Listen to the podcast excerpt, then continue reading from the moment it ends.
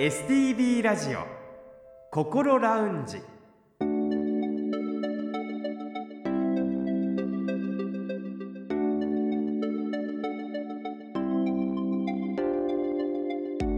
おはようございます。北本孝夫です。この時間は本人でもさらに家族でもなかなか分かりにくい心の悩みについて一緒に考えていく番組心ラウンジをお送りします。心の悩みは本当に人それぞれだと思いますが同じような悩みを持ってらっしゃる方経験された方は他にも多くいらっしゃいます。そういった方たちと数多く接してきた専門家の方のアドバイスを中心に未来に向かって前向きな一歩を踏み出せるような情報をできる限りお届けしていきたいと思っています。この後8時15分までぜひ心ラウンジにお付き合いください。それでは今週も心ラウンジのアドバイザーをお迎えしましょう。札幌西区友メンタルクリニックの高誠洋院長です。先生おはようございます。おはようございます。今週もどうぞよろしくお願いいたします。よろしくお願いいたします。さて今月2月は家族の参考書パート2ということで1日1テーマに絞って高先生にいろいろとお話を伺っています。今日はメンタルクリニックとの上手な付き合い方です。つまり患者さんがメンタルクリニックを利用するときに事前に知っておいた方がいいお話。これを高先生に聞いていきたいんですがまずはメンタルクリニック心療内科について。あの一般的に予約が取りにくいだとか予約が取れてもかなり待たされてしまうっていうことがあるかと思うんですけれどもそれについてはいかがですか？いやえーと一言で言うとですね患者さんがだいぶ増えてきているのにお医者さんの数がですね増えてなくて相対的に少ないからですよ。これ自体はね私ねいいことだと思うんですよ。はい、要は患者さんが自分の病気に気づくようになってあこれ病院行っていいんだって思う人がだいぶ増えてきたってことですよね。ででもね精神科医というのはねやっぱり独り立ちできるようになるまでは、えー、少なく計算しても卒後、えー、56年はかかると言われてますね。やっぱり独り立ちあのもう開業してもいい一人で何とかやっていけるかなって私自身が思うようになったのがあの卒後10年そこそこ経ってからですね。ということは急に増えないんですよ。でそうするとたくさん患者さん増えてきているそれに対して精神科医が簡単に増えへんことによってやはりこの、えー、予約は取りにくいというのはどうしても出てくるわけですよね。そしてあの取れてもですねやはりたくさん患者さん来てるわけですから待たされるってことが出てきますね。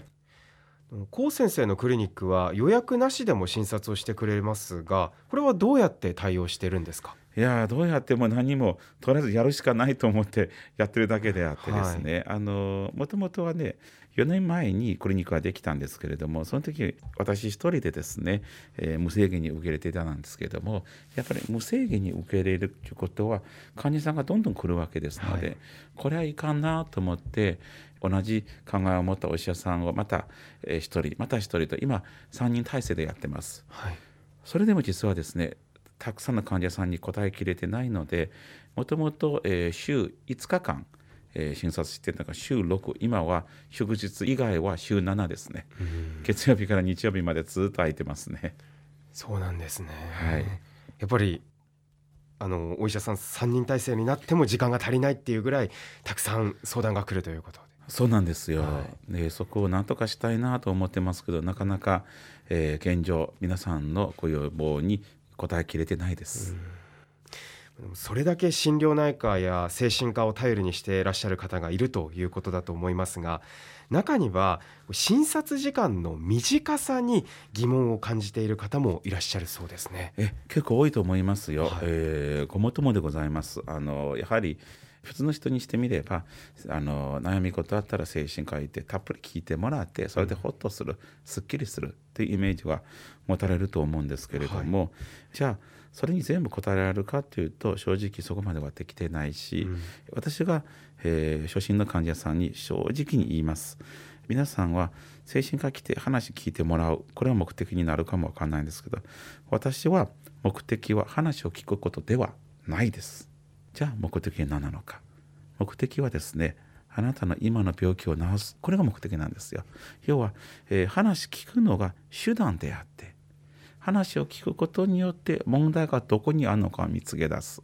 話を聞くことによってその解決法も見つけ出す。話を聞くことによって今の治療がうまくいってるかどうかを確認する。話聞くのが手段ですよ。そして目的は何なのかっていうと問題を洗い出して治療法を見つけ出して治療法うまくいってるかどうかを確認して最終的に目の前の人を元気にしていく治すことなんです。ということは今日は大丈夫かなという時は診察が短くなりますね。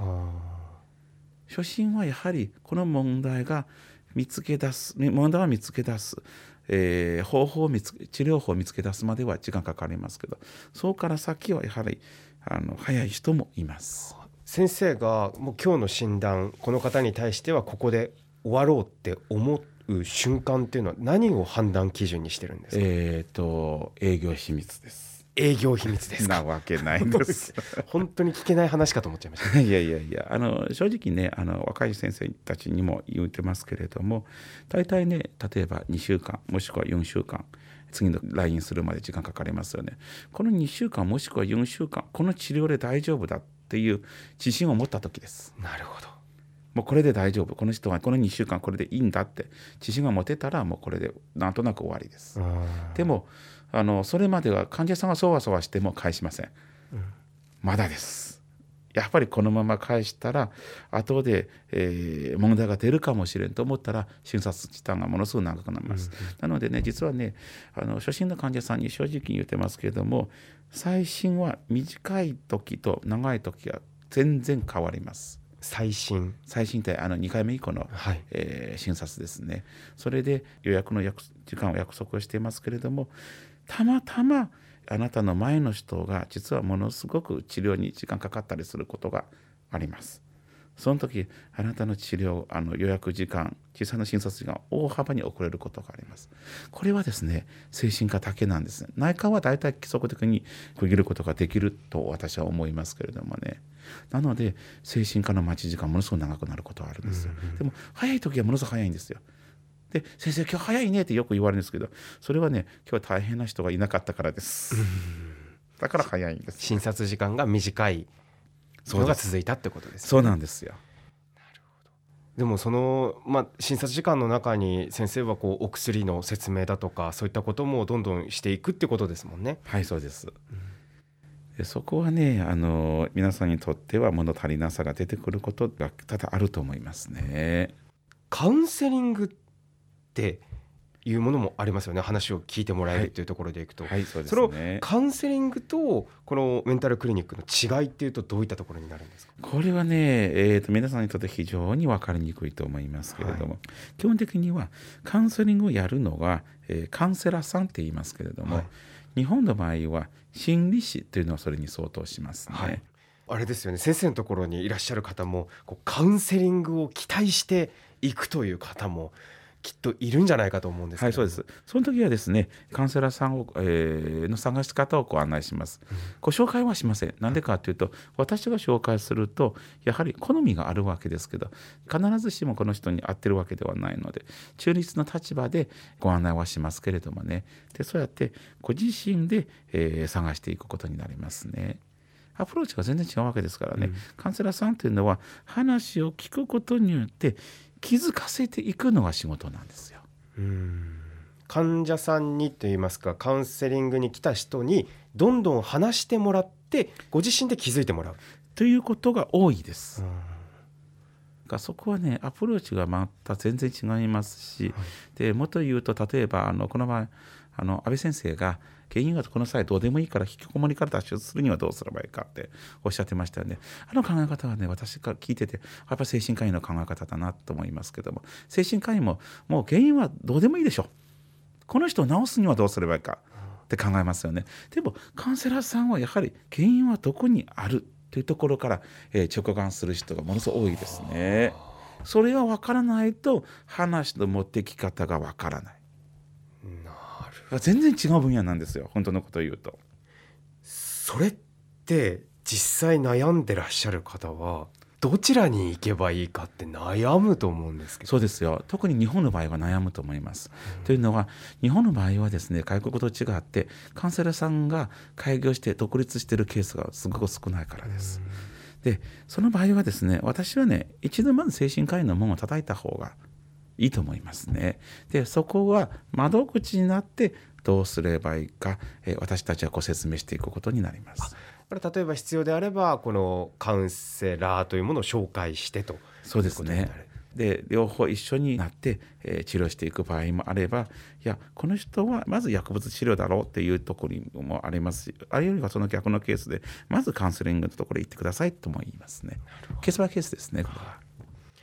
では引き続きメンタルクリニックに関してなんですが患者さんによってはこう担当の先生との相性が良くないって思われる方もいるということなんですよね。はい、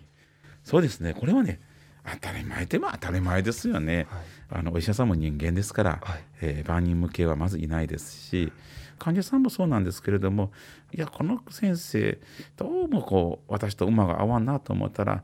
それはそう思っていいんですよ。構わないんですよ。他の先生のこと言ってみると私はいいと思います。で言ってみてやっぱり違う先生がいいと思ったら違う先生と通っていただいたらいいですし私はねご自身にとっていい先生が誰なのかを探し出すことはとてもいいことだと思いますよ。なかなかでも今お世話になっている先生には打ち明けづらいっていうところはきっとありますよね。そうなんですよね。そこはね患者さんにとってあの難しいとこですよね。言いにくいですからね。いや他の先生のところ行ってみてよかったらまた戻るからねって、うん、そんなこととても言えないですよね。なのでうちはもう紹介状いらないよっていうのはそこなんですけれどもね。どうしてもね紹介状が必要となると今の先生に言わなきゃならんわけですから、うん、それはものすごく高いハードルなんですよ。からもう紹介状なくして来てみて、えー、他のまあよく来るんですよ。先生は私の治療についてどう思いますかってよく聞かれるんですけどもその時は率直に言いますね。私だったらこうしますよとか、うんうん、あるいはいや私は今の、えー、治療がとても素敵だと思いますとても正しいと思いますよで正直にあの言いますねご助言しますね。これからメンタルクリニックに行くことを考えていらっしゃる方は、まあ、今のようなお話を踏まえた上であのご自分に合った病院というのを早めに探してそしてそこから時間をかけてじっくりと治療していってほしいですね。そうですよそういう意味でですねあの皆さんよく悪い意味でドクターショッピングという、えー、言葉を使いますけども、はい、私はそんな悪いことだとは思わないんですよ。ドクターショッピングっていうのはどういったものですか？私と一緒に買い物行ってバンバンあの化粧品を買う嫁のことですよ。決して違いますよねそれはね。はい、はい、違います。ドクターショッピング、はい、あのなんとかショッピングの要は診療所をお店のように考えて一軒ずつ回っていてその中でじゃあここにしてここで買い物する。これをねドクターショッピングと言われますけれども大体の場合は日本ではね悪い意味でこの患者さんはドクターショッピングをするって、うん、でもそれってあの自分に合ったお医者さんを探すってことですよね。はい、私という人間をこの先生がどう思うのかまず聞くそしてこの先生の考え方に私が賛同できればここで治療を受ける。